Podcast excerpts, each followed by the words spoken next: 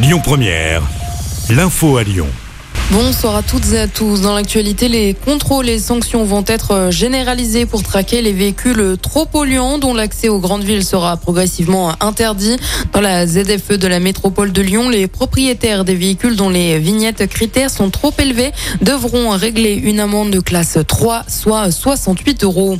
Un homme de 60 ans a été retrouvé. Il était porté disparu depuis hier soir. La police a indiqué finalement que l'homme a été retrouvé sain et sauf grâce à la des internautes. Il s'était perdu à Francheville.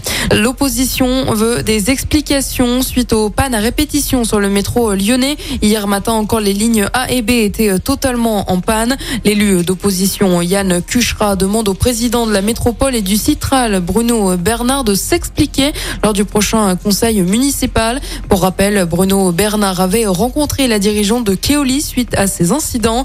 Il a obtenu un remboursement de 25% des abonnements du mois d'octobre.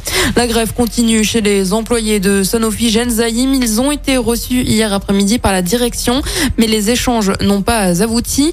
Les salariés demandent 10% d'augmentation de salaire, une prime de 10 000 euros et l'amélioration des conditions de travail. Ils justifient leur action par l'annonce de l'augmentation des dividendes pour les actionnaires. Dans l'actualité également, au niveau national, 14,5% des stations-service manquaient encore d'au moins un type de carburant contre 21% lundi. La grève de salariés de raffinerie ne touche plus que deux sites de Total Énergie en Normandie et à Fézin dans le Rhône.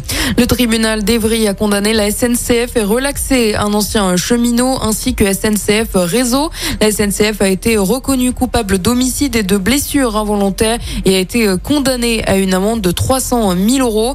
Neuf ans après le déraillement d'un train en gare de Bretigny-sur-Orge en Essonne qui avait fait sept morts et des centaines de blessés.